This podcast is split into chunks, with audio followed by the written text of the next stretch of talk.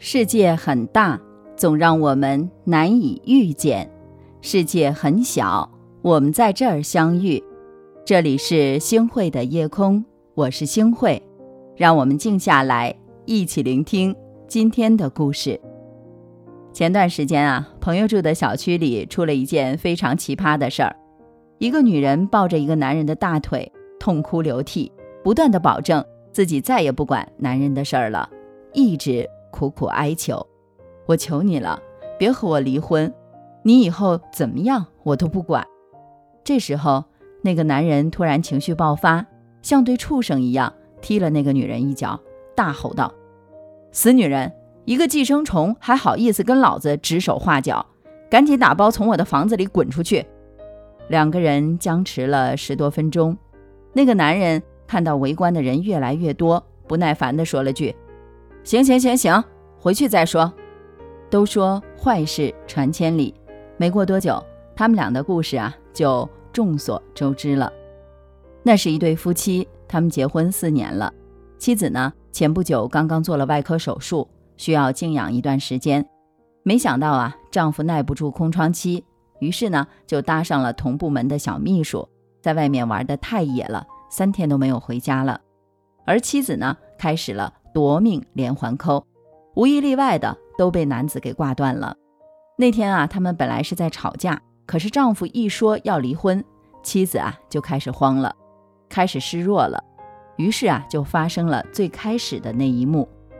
有个旁观者啊，就劝他离婚，他的回答让我印象深刻：绝不离婚，我没有工作，现在我离了他根本就生活不了啊。都说可怜之人。必有可恨之处。那一刻，我才真正的体会到这一点。姑娘啊，你才三十岁而已，难道就能肯定自己没办法独立？难道非要绑死在一个渣男的身上？为什么非要把自己生存的底气寄托在别人的身上呢？在已经撕破脸的情况下，婚姻注定变成两个人难以善终的折磨，又何来幸福呢？你的底气不足，苦苦哀求的样子，不就等于在告诉丈夫，我是个弱者，请尽情欺负我吧？这样的婚姻，你又怎么能有自己的脾气呢？说到这里啊，我忍不住想提一提刘诗诗和吴奇隆的故事。吴奇隆大家一定都特别的熟悉吧？是曾经最火的小虎队成员之一，出演过很多经典的剧作。后来呀，也有过一段婚姻。但是前妻对他的评价并不好，而刘诗诗呢，比吴奇隆小了整整十七岁，被誉为是和杨幂同等地位的内地四小花旦之一，演艺事业也是如日中天。可就是这样啊，在外人看起来非常不般配的两个人，在二零一六年结婚了，吃瓜群众们都对这对老少恋表示担心。有人说吴奇隆太抠，婚礼虽然美。但是却没有太丰足的彩礼，于是啊，很多吃瓜群众都操着自己嫁人的心思留言给刘诗诗，跟她说这样的男人嫁不得，担心要是以后婚变，刘诗诗会吃亏，人财两空。可是人家刘诗诗却淡然很多，不以为意，按自己的步调走着。说到底，她刘诗诗要的只是吴奇隆这个人而已，至于他的钱。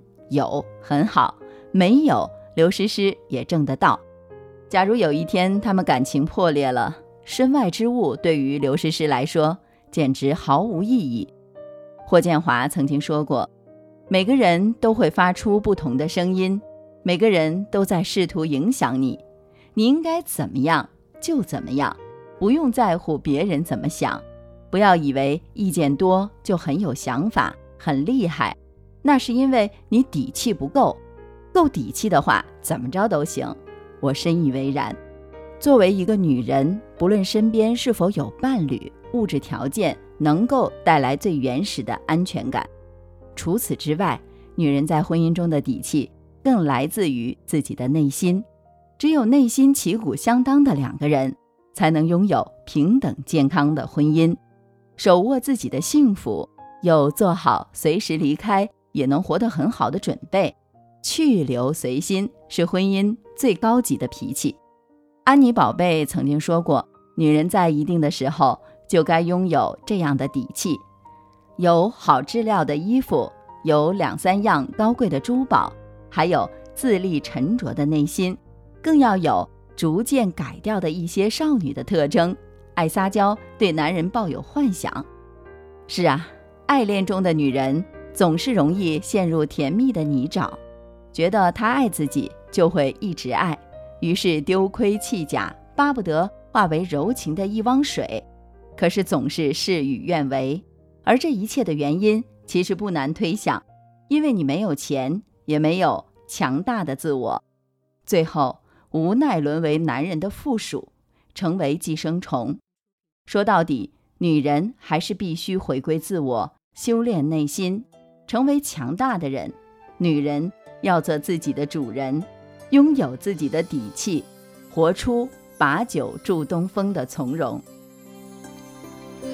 天已黑了，太阳在休息。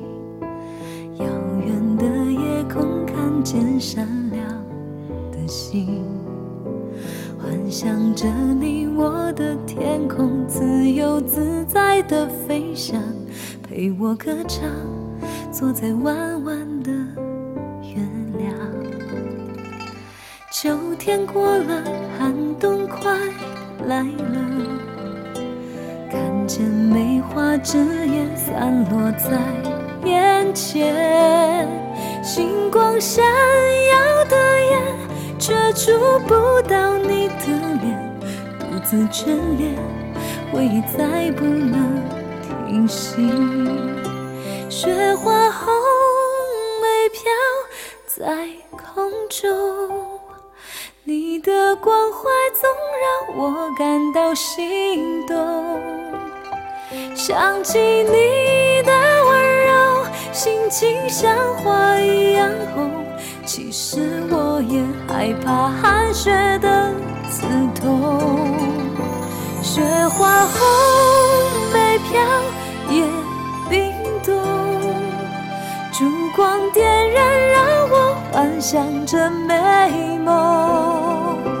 被风吹呀吹，慢慢流下了眼泪，只能思念，让爱随着风飘荡，不再回。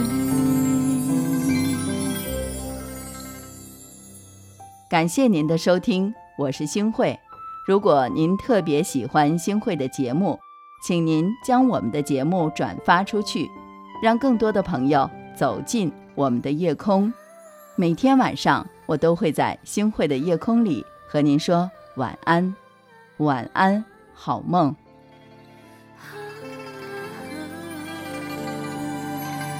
秋天过了，寒冬快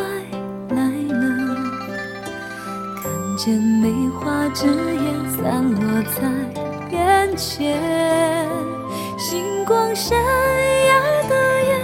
却触不到你的脸，独自眷恋，回忆再不能停息。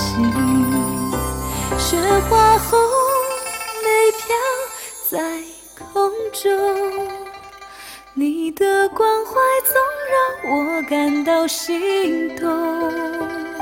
想起你的温柔，心情像花一样红。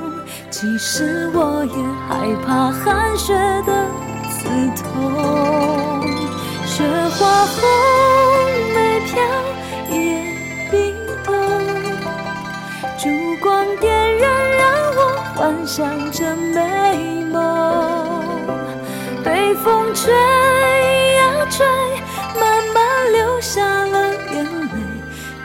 让思念，让爱随着风。飘荡，不在乎。